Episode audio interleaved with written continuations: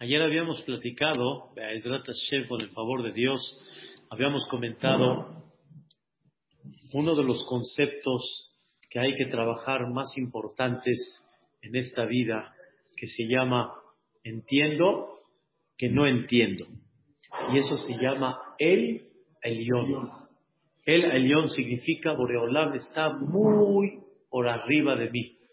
Y debo de comprender que Dios me permite muchas cosas entender en la vida y no nada más me permite, sino me obliga de alguna manera, en el buen sentido, o sea, quiere decir, quiere que veamos su grandeza, su naturaleza, su generosidad, que veamos su fuerza incalculable, que veamos su conducta misericordiosa, como, como explicamos, que veamos la perfección en una manera increíble. Todo eso Dios quiere, pero por otro lado, Dios también quiere que entiendas que mucho más de lo que piensas que entiendes, no entiendes. Y por eso quiero nada más hoy destacar un nombre que normalmente lo utilizamos nosotros cuando hablamos de Dios, pero no se usa mucho en, los, los contextos del rezo y se usa principalmente en un lugar cada año, una vez al año, muy especial. ¿Cómo se llama este nombre? Escuchen bien, Akadosh Baruch Hu. ¿Cómo decimos en la Agadá de Pesa? Amda la Abotenu Velan. La promesa que Dios le hizo a nuestros padres, principalmente a Abraham, que le dijo que sus hijos estarán esclavizados, etcétera, en una tierra ajena, y yo los voy a salvar y los voy a sacar con una riqueza muy grande.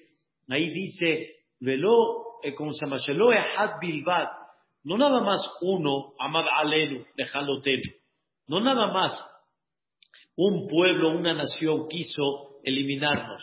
Shebeholdor, vador, omdimalenu, lejalotenu, en cada generación y generación han querido eliminarnos, o sea, nos han querido de alguna manera exterminar. Pero a Kadosh Baruchu, Matzilenu y a Kadosh Baruchu nos salva, a Kadosh Baruchu nos protege Miyadam. Ahí es donde utilizamos este famoso nombre a Kadosh Baruch Y en la Gemara hay mucho se utiliza mucho este nombre. Lo voy a traducir, ¿sí? El santo, bendito, él. Akadosh Baruch Hu. El santo, bendito, él. Entonces, dice el Gaón de Vilna que este nombre está compuesto de tres palabras. Kadosh, Baruch, Hu.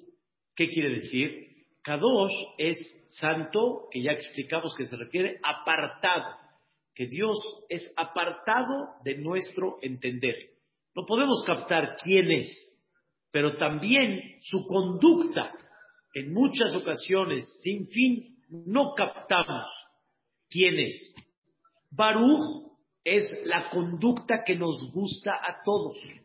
La conducta bonita, la conducta agradable, te va bien, buenos hijos, país, seguridad. Ese es Baruch. Quiere decir, hay cosas que sobre la vida dices Baruch, como decimos Baruch Hashem, y hay cosas que sobre la vida decimos Kadosh. No entiendo. Kadosh, no entiendo. Pero el trabajo, como explicamos ayer, es que debo de entender que no entiendo. ¿Ok? ¿Y qué es Hu? Él, que es Él, hay cosas que ni supiste que fueron ni Kadosh, ni Baruch, ni te enteraste de ellas. ¡Uh! Nada más Él las supo. Nadie las supo, más que nada más Él. Me platicó mi esposa algo impactante, impactante. Mi hijo se llevó el coche en la mañana a decir Shahrit, fue a rezar, estudió un ratito, otra que ya salieron de vacaciones, y en eso se sube al coche, deja el coche estacionado, pone parquímetro, regresa, ¿sí? Después de hora y pico, ¿y qué ve? Las llaves del ballet, que las tiene normalmente el, portero, el poli, pegadas afuera del coche.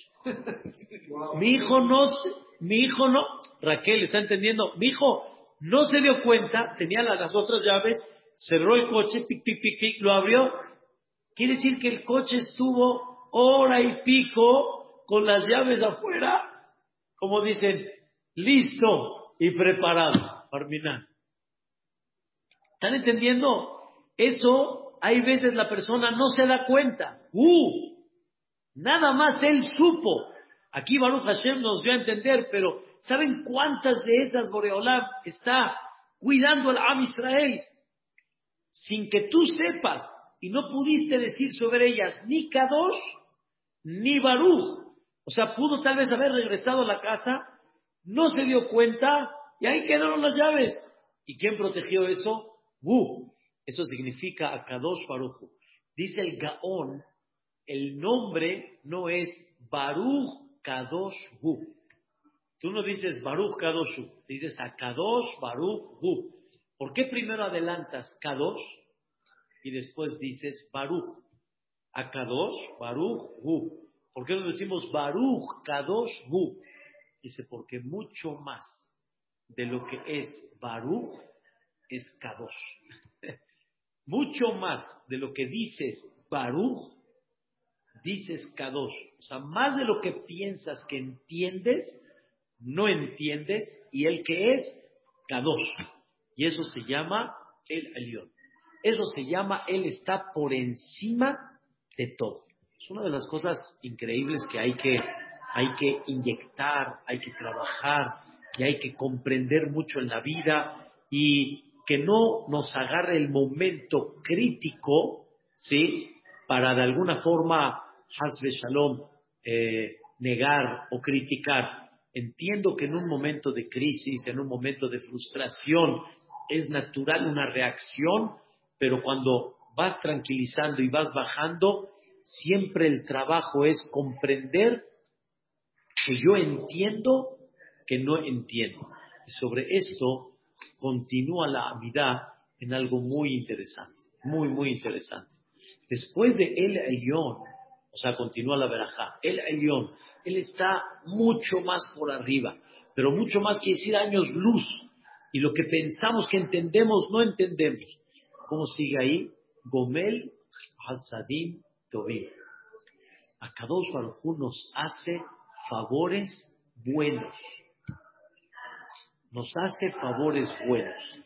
Antes que todo, la palabra Gomel, Gomel es cuando a una persona le dan un pago le dan un pago de algo que él trabajó.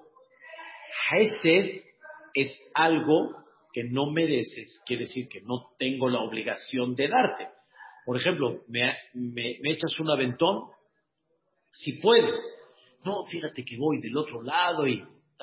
Entonces, si no lo hago porque no puedo, no hice Hesed, pero no se considera que tenía yo una obligación que no cumplí. Gomel es cuando yo pago algo sobre un trabajo, un servicio, algo que yo recibí. ¿Cómo explicas Gomel Hasadim? O sea, paga una generosidad. Si es generosidad, no es pago. Si es pago, no es una generosidad. Una de las explicaciones que dan sobre esto es que la realidad es que Dios te hace sentir como que te paga, pero el fondo de todo es puro Gesed. Por darte un ejemplo, hay gente que le preguntan, ¿tienes trabajo para una persona? Y él te dice, no, la verdad yo no tengo trabajo para nadie. Dice, pero con tal de hacer un Gesed con él, le voy a dar un trabajo. Un trabajo totalmente innecesario. Él entra pensando que está trabajando que es necesario, que le están pagando un sueldo por su trabajo, pero en el fondo, ¿qué es? En el fondo es pura generosidad. Así Dios se comporta con nosotros. Dios se comporta con nosotros que nos paga por todas las mitzvot que hacemos, cuando realmente en el fondo es un mérito muy grande servirle a Dios y es una generosidad que Dios te está haciendo, porque más de lo que piensas que tú le das a Dios, tú estás ganando realmente. Y por lo tanto, la persona piensa que recibe un pago, pero más de lo que recibe un pago en el fondo, ¿qué es? Es una generosidad de Dios. Y así la persona tiene que ir cada vez madurando y entendiendo el favor de Dios hacia la persona. El favor tan grande que Boreolam hace, aun que tu comportamiento sea muy bueno espiritualmente, con todo y eso, más de lo que piensas que Dios te está pagando por lo que hiciste, está haciendo en el fondo un favor para todo esto. si a ti te dirían que hay un espectáculo, hay un espectáculo, y te dicen, te voy a invitar gratis al espectáculo. Dirías, ¿cómo? Y ves el espectáculo y dijiste, wow, y no me cobraron nada. ¡Qué espectáculo tan maravilloso! ¿Cómo? Debería yo haber pagado por este espectáculo. Si la persona entendiera un poquito el estar en este mundo y ver la grandeza de Dios en el mundo, deberíamos de pagar por eso. Deberíamos de sentirnos orgullosos de que Boreolam nos da el permiso y nos da la oportunidad de poder llevarlo a cabo. Y con todo y eso Dios te dice, te voy a pagar por eso. Aunque en el fondo es un pagar pagarse me refiero por todo el servicio espiritual, y es el concepto de Olam Abba. Es todo el concepto del mundo venidero que vamos a recibir por las mitzvot y el cumplimiento y el estudio que llevamos a cabo, aunque en el fondo ya es un placer llevarlo a cabo y hasta la persona siente un compromiso increíble de llevarlo a cabo, con todo y eso Dios te lo da como si fuera Gomel. Es una explicación que hay muy interesante, pero lo más importante que vamos a platicar un poquito el día de hoy es la palabra Tobim. Gomel, Hasadim, Tobim. ¿Qué es Tobim? Buenos. O sea, generosidad que buena. Dios es muy generoso con nosotros, pero su generosidad es buena. Y la pregunta que muchos hacen, ¿hay una generosidad mala? Pues no es generosidad. ¿Cómo dices? Hasadim Tobim, una generosidad buena, cuando todas las generosidades normalmente a nuestro entender son buenas. No hay una generosidad barminal mala. Y sobre esto, Shelomo Amelech tiene un versículo muy interesante, pero voy a platicarles una historia, ¿sí? Una historia que no sé hasta cuánto fue real o fue historia, pero el mensaje está buenísimo. Pero sí puede haber un malo, que le cause mal a la persona por ejemplo, darle trabajo a alguien creyendo que está trabajando cuando no está trabajando y lo está perjudicando para el futuro. Como dicen, bien, bien. hay que, no, no le des pescado, enséñale a pescar, ¿no? Bien, bien. Entonces, bien, no todo el jefe, tú bien. puedes ser el jefe, pero le puedes causar un mal Buenísimo, buenísimo, buenísimo. Va- Vamos a definirlo en estas palabras. Hay cosas que la persona piensa que para él es un favor y él no entiende que no es un favor para él, sino es contraproducente. Y vamos a, vamos a, contar esta historia. Cuentan que una persona llegó en esa época, llegó al, eh, eh, ¿cómo se llama? Al buzón de su casa y en eso ven cómo llega un sobre, pero no dirigido al dueño de la casa, sino al hijo de la casa. ¿Quién lo manda?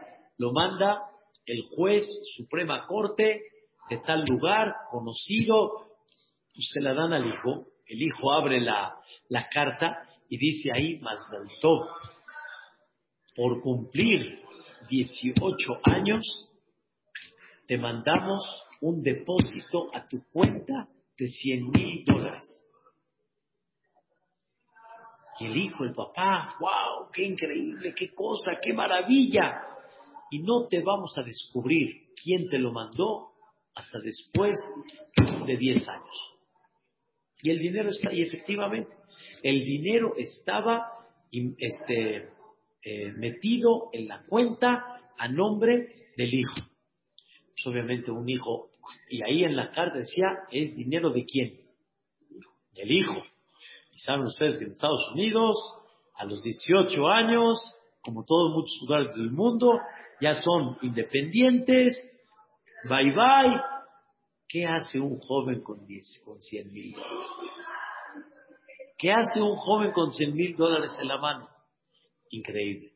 Así sucedió con el segundo hijo, así sucedió con el tercer hijo. Y el otro está vuelto loco, el papá, pero ¿quién lo mandó?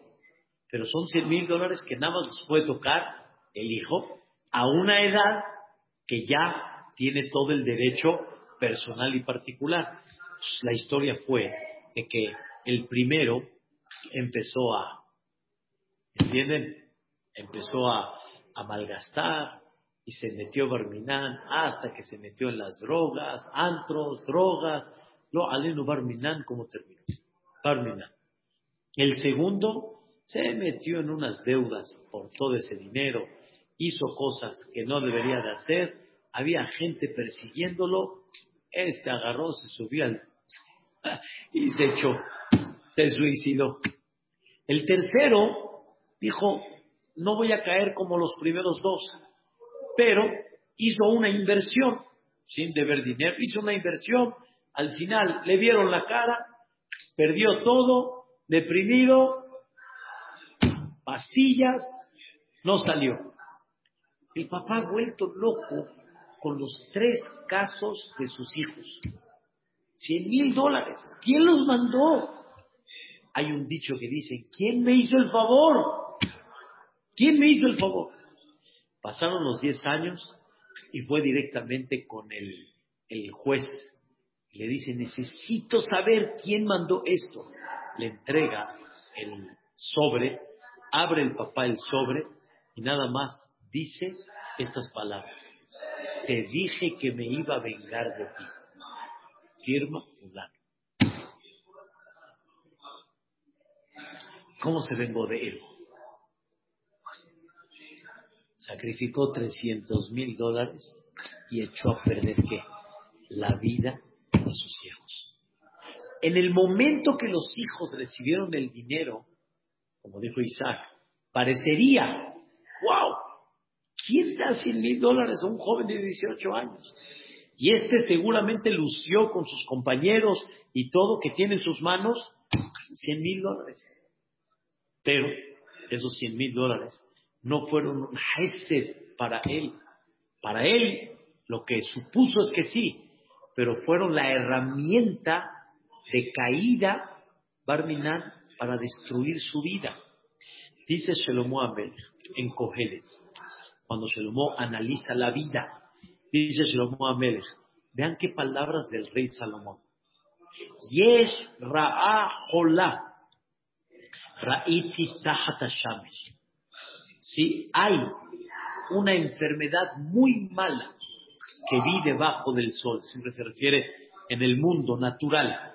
Vi una enfermedad mala. ¿Cuál? ¿Cuál enfermedad? Osher Shamur le Be'alav le Ra'ató. Una riqueza que está guardada para una persona le Ra'ató. Para su mal. O sea, que no toda riqueza que se considera buena hay riqueza que ¿qué se considera mala. Para ti es la que estás buscando. Para ti es la que tú estás esperando. Pero el de allá arriba sabe que para ti que es, no es buena. Para ti es mala. Y por eso, inmediatamente, el Elión, después de que decimos que él está muy por encima, que yo entiendo que no entiendo, ¿sí? Una de las cosas que debes de comprender es de que Dios, cuando te manda un favor, siempre el favor que te va a mandar es bueno. Aunque en tus ojos no se vea bueno, es un favor bueno. Aunque en tus ojos se vea bueno, tal vez en los ojos de Dios no es bueno. Y el favor que Él manda, ese es el bueno. No el que tú piensas que ese es el bueno. Por eso decimos en, en Rosh Hashanah y en Kippur, le pedimos a Dios, mándanos Parnasá Toba. ¿No? De los 50 portones, ahí le decimos a Dios, sí, este, Refuash Lema, etcétera, y el uno es Share Parnasá Toba. ¿Por qué no decimos nada más Parnasá? Share Parnasá. ¿Hay Parnasá que no sea Toba? Sí, hay Parnasá que no es buena.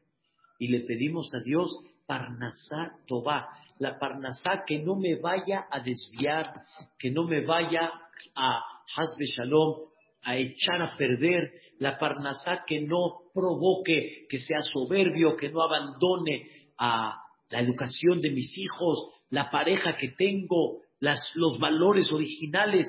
Es muy importante ese concepto de tener la fe, que es verdad que lo que Dios, que lo que tú le pides a Dios es agradable, es lo más fácil, es lo más increíble, pero no quiere decir que es lo bueno para ti. Y por eso cuando decimos el Eyón, Gomel Hasadim Tobim, que Boreolam te da a ti Hasadim que realmente ¿qué son? Son Tobim, son buenos.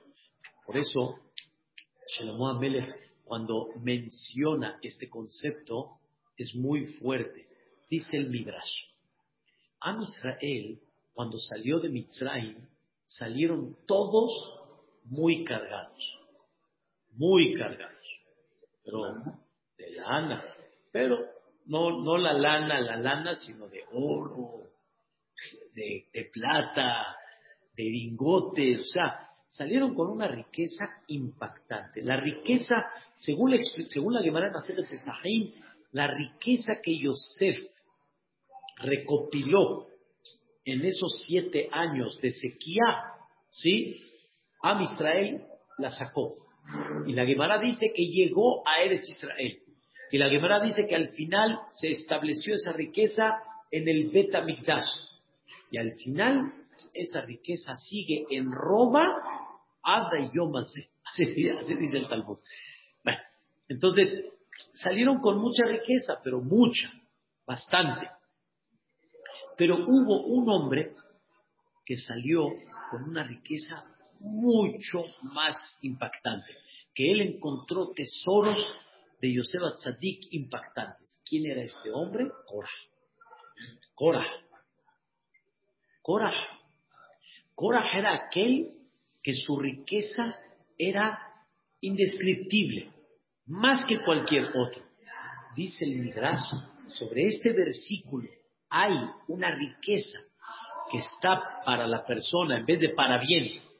Lo contrario, dice Korah. Korah, por esa riqueza que tuvo, se sintió tan firme, Isaac, tan firme, tan seguro para poder levantarse y discutir en contra de Moshe Rabbeinu. Normalmente, vamos a decir así, normalmente una persona más pobre, más sencilla, más humilde, difícil que se atreva. Normalmente, normalmente. ¿Quién sí se atreve? El rico. Y sobre eso está escrito igualmente en Mishle, dice, Ashir, el rico, Azut Yedaper. Hasta habla exigiendo, habla con derecho a, ¿Me entienden? Entonces quiere decir que esa riqueza no fue muy buena para ti, porque pudo echar a perder una personalidad que hubiera sido otra cosa. Y eso fue lo que pasó con Korah. Por otro lado también, Moshe Rabenu mismo le dijo a Dios en el, en el, eh, en el, eh, en libro de Devarim, al principio, al principio, Moshe Rabenu manifiesta el pecado del becerro de oro Y Moshe Rabbeinu lo manifiesta y dice, Beti Zahab. Ahí Moshe está reclamando todos los pecados que tuvo a Israel. Uno de ellos fue el becerro de oro. Dice la Gemara en Berajot que Moshe se atrevió a decirle a Dios estas palabras. Olam, tú provocaste que el Am Israel hicieran el pecado del becerro de oro. Dice, ¿por qué? Dice, por tanto que los llenaste de oro al Am Israel, que eso les provocó que caiga. Entonces, la verdad dice un ejemplo. Es como aquel padre, ¿sí? Que lo que el hijo quiere, y lo que el hijo quiere, y el coche, ahí está, y tarjeta, ahí está, y dinero efectivo, ahí está. Y aparte, a la zona rosa. ¿Qué esperas? ¿Qué esperamos? ¿Qué resultado? ¡Uy! Barminar. ¿Qué Barminar? Al darle todo eso, tú pensaste que le hiciste un favor, como dijiste. ¿Y qué le hizo al jovencito? ¿Qué le hizo? Le hizo un mal. Le hizo un mal. Así dice la Guimara que Moshe Rabbenu le dijo a Boreolam. Por eso, una de las cosas que debemos de inyectar en nuestro corazón es justamente esto. ¿Cuál? Entender que Boreolam hace con nosotros lo único que es para nuestro bien. Comel Hasadim Tobim. O sea, hablando en términos materiales, lo que tienes y lo que no tienes. Lo que tienes es parte de tu misión y lo que no tienes es parte también de lo que Dios dice, no lo debes de tener. Es una cosa que es difícil para la persona cuando está de alguna manera batallando. Pero dijo una vez Rapinkus estas palabras, y Mayato, si hubiera sido bueno recibirlo, ahí no me Lo hubiéramos recibido. Pero como no, por eso mismo, imagínense, dice Orhot Sadikim, un mundo sin tener que esforzarse para trabajar y para ganar dinero. Y todo hubiera sido fácil. Y rápido conseguimos lo que queremos.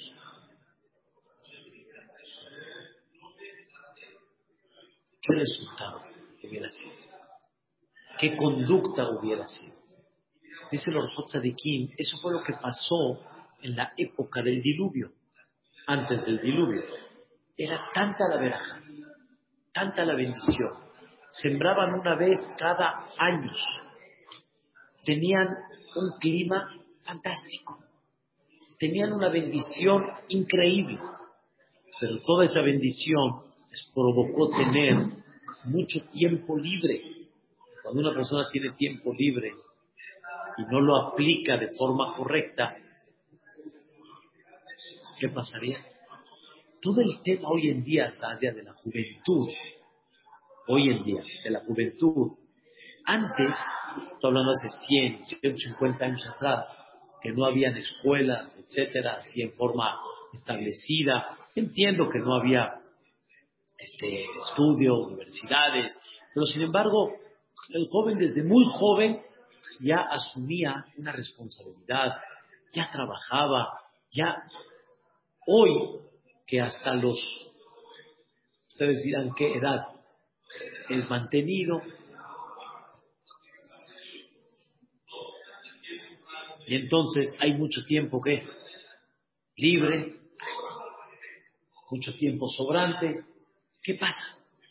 ¿Qué sucede? ¿Qué resultado hay?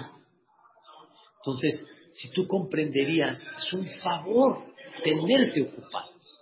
No hay una cosa más increíble en la vida que tenerte ocupado. Pero si no te tengo ocupado, es muy difícil. Tú no lo ves a tus ojos naturales, no lo ves como Hesed. Pero eso se llama Hasadim Tobim. Muchas veces el no darte, eso se llama Hasadim Tobim. Y es lo que la persona tiene que inyectar en su corazón, en este aspecto de la amidad, el Elyon, Dios está muy arriba y hay tantas cosas que Él hace que realmente, aunque tú no las veas, tú estás esperando algo diferente, pero tú estás, tú estás esperando algo diferente a tus ojos, pero no a los ojos de quién, de Dios. Hay un dicho que decimos en Kippur principalmente, pero es un dicho hermosísimo que dice, Beato, Beaeneja, hace lo bueno en tus ojos, haz. No lo bueno en mis ojos, sino lo bueno en qué? En tus ojos. Lo que tú estás viendo por allá arriba, que es lo mejor para quién? Para mí, mas no lo mejor para mi pensamiento.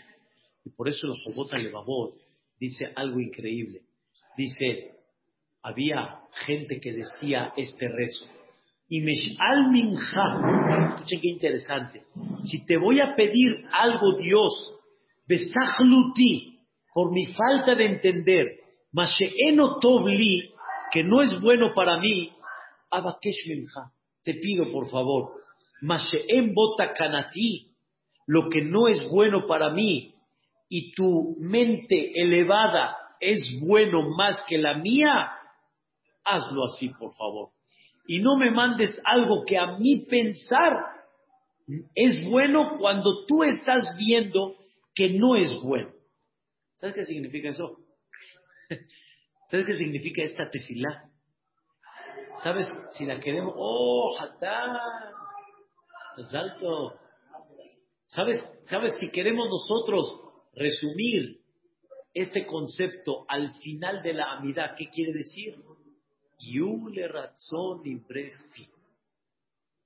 Que sea de tu voluntad en Mis palabras que te estoy eh, expresando. Que sean de tu voluntad. ¿Qué quiere decir? Hay cosas que son mi voluntad, pero no son qué? Tu voluntad. Y que sean de tu voluntad. Porque muchas veces la persona, Dios dice estas palabras, entrego en tus manos el arma, como dicen, el arma este, filosa, que tu boca lo que pida, si lo pide de corazón, Dios te lo puede conceder, aunque no sea bueno para ti. Es el arma que tú tienes. Pero tú debes de aprender a decirle a Dios que sea qué? Bueno para mí. Yule razón, que sea de tu voluntad. Por eso, según esto, cuando pedimos en Seliahot, en Roshaná, en Kippur, Parnasá va. y todo el mundo grita amén, y dice, ¿cómo le pedí a Dios Parnasá va? Y no me la mandó, no si te la mandó. Te mandó Parnasá va. La Parnasá que es buena para ti. ¿Cuál es la buena para mí? La que no tengo. la que pienso que debería de tener y no la tengo. Esa es la buena para mí. me entiendes? Por eso explicamos, de chiste, pero es real. Hay mucha gente que cuando no tiene el dinero todavía acá, aquí, en la bolsa, todavía no lo tiene, está todavía en la lotería, la lotería nacional, o está ahí en el melate, la persona tiene muy buenas intenciones, muy, muy, ayudar, este, ahorrar, este, aportar, muy buenas intenciones. Es más, hasta él ayudaría a sus primos, sus cuñados, sus sobrinos. Tiene muy buenas intenciones. ¿Correcto o no? Pero mientras el dinero está afuera, las intenciones son buenas. El problema es que cuando llega el dinero acá, ¿sí? Lo que estaba acá Aquí se quedó, acá. Pero no era este, este no es. Este no es el que tiene las buenas intenciones. Este es cuando tiene el historial acá en el bolsillo. Por eso dicen de chiste que una persona fue a comprar el melate el jueves, ¿sí? Lotería para el domingo. Y él le dijo a Boreolá, yo te voy a dar el 20% a tus instituciones. Llegó el domingo, Alan, mira, ni el olor, ni un, ni un número le dio. De los seis, uno, ni uno. ¿Está bien? Se fue al otro lado. Ya saben dónde, ¿no? Se fue a la, la le dijo, padrecito lindo, por favor, mándame, yo te voy a dar el 20% a todas las instituciones. Llegó el miércoles, lotería, se ganó la lotería, se ganó el melate. Todo el mundo dijo, ¿cómo? Aquí lo escucharon, aquí no lo escucharon. Regresó al CNIS, regresó al CNIS, abrió el ejal y le dijo, Dios mío, qué grande. Tú sabías que cuando el dinero esté acá, de aquí no sale un centavo, por eso no me mandaste nada. Este que sigue esperando su 20%, ahí, que sigue esperando, no le voy a dar un centavo. Es la realidad. Es la realidad. Por eso hay que, hay que tener esa fe, que lo que Dios le manda a la persona, ese se llama que el top, se llama lo bueno para él. Ahora escuchen algo, pero muy, muy, muy fuerte. Shelomo Amelech, cuando construyó el Bet Amigdash y lo inauguró, escuchen bien lo que pidió Shelomo Amelech. De Asita que Asher y Eleja Anochri. Cada goy que venga al Bet Amigdash, no sé si saben, había el permiso de cualquier nación vaya al Bet Amigdash y si quiere llevar un sacrificio, puede. Y lo recibían en el Betamigdash. Obviamente habían reglas, había un solo sacrificio nada más para las naciones. Dice Shlomo Amelech, cualquier goy que venga acá y te pida en este lugar, contesta. Lo que le pida, le mande de aún para que todos vean que tu nombre está reposado, reposando en este lugar. Y para que digan quién es como el Dios de Am Israel. Oye, ¿y las tefilot de Am Israel? ¿Qué? Sobre el Goy, dale lo que pida. Y sobre el Am Israel, ish que dale a cada uno según su comportamiento, según lo que él necesita, lo que tú sabes que hay en el corazón de Am Israel, que data le va Adam, porque tú sabes el corazón de cada uno dónde está. Al Goy, lo que pida. Y al Yehud, según su camino, según su, su, su conducta, según lo que hay en el corazón. ¿Por qué? Dice el comentarista Rashid, increíble. Dice el comentarista Rashid, a Israel, si Dios no les da, saben que Dios puede dar, puede. Pero si no me dio, es porque lo bueno es que no lo tengo. Y por lo tanto, no van a patear si no recibieron. Pero las naciones del mundo, cuando pidan y no les contesten, ¿qué van a decir? Ah, pudo, hombre. Este no puede. No tiene capacidad. Y para que vean tu grandeza, Israel ya está, eh, eh, como dicen, educado que Dios es el Todopoderoso, desde la salida de Israel. Pero las naciones no. Ahí está el punto de diferencia. Y por eso, ¿qué decimos todos los días en Birkota Shahat? Dentro de todas las Berajot, una de ellas que decimos, ¿cuál es? Sali Kol. O sea, que tengo todo lo que necesito. Me dio, tengo todo lo que necesito. Hizo para mí todo lo que necesito. ¿Cómo? ¿Cómo? No termina el mes el Señor, está batallando en la Parnasá, un tema de yo de salud, me dio todo lo que necesito. Es que tú debes de entender que la vida es una misión. Y bajo esa misión tienes lo que tienes que tener. Y ese es el favor que Hashem Itbará te manda. Y por eso decimos, el Elión, explicamos ayer ahora, Gomel Hasadim Tobim que nos está dando siempre todo lo que es bueno para uno. Pero ¿quién es el, único que sabe que es bueno para nosotros? Hashem Itbaraj. Quiero nada más despedirme con una frase del Orhot Tzadikim, interesantísima, que dice así. Dice, la persona lo primero que tiene que pensar es que no hay uno tan misericordioso como Dios y más que cualquier persona del mundo. A Elohim Merahem Adam, Dios se apiada de la persona más que cualquier piadoso que encuentres en el mundo. Hay uno todavía más arriba. ¿Quién es? El que realmente sabe qué es lo mejor para él. Como decimos en Rosh Hashanah, Kerahem Albani, como se apiada el papá a los hijos. Y la verdad dice, ¿quién se apiada más, la mamá o el papá? La mamá. Entonces, ¿por qué no decimos como se apiada la mamá al hijo? ¿Por qué el papá al hijo? La respuesta, porque es verdad que la mamá se pero la mamá exagera hay veces. Y hay veces se pasa de la cuenta.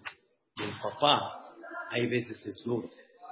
Pero ese, esa dureza del papá es el favor más grande y es la misericordia más grande hacia el hijo. El hijo con una lagrimita, Isaac, ya conquistó a la mamá. Y el papá llega y dice, ¿por qué no has ido a la escuela? Ay, Hazí, dice, no, es que no se siente bien. No se siente bien. Va, agarra, toma mi vida, toma 20 pesos, toma esto, cómprate, date a gusto, órale mi rey, lo no papá, no pasa nada, ve para acá. Se ve como que no tienes Rahmanut, pero eres el que más Rahamim tienes.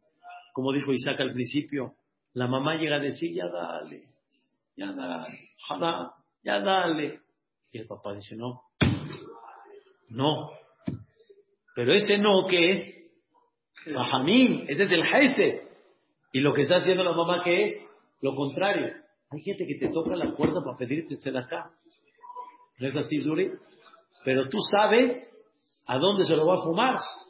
Y cuando la mujer lo ve, ya, haram, dale. Dale. Lo ve de veras, haram, haram, dale.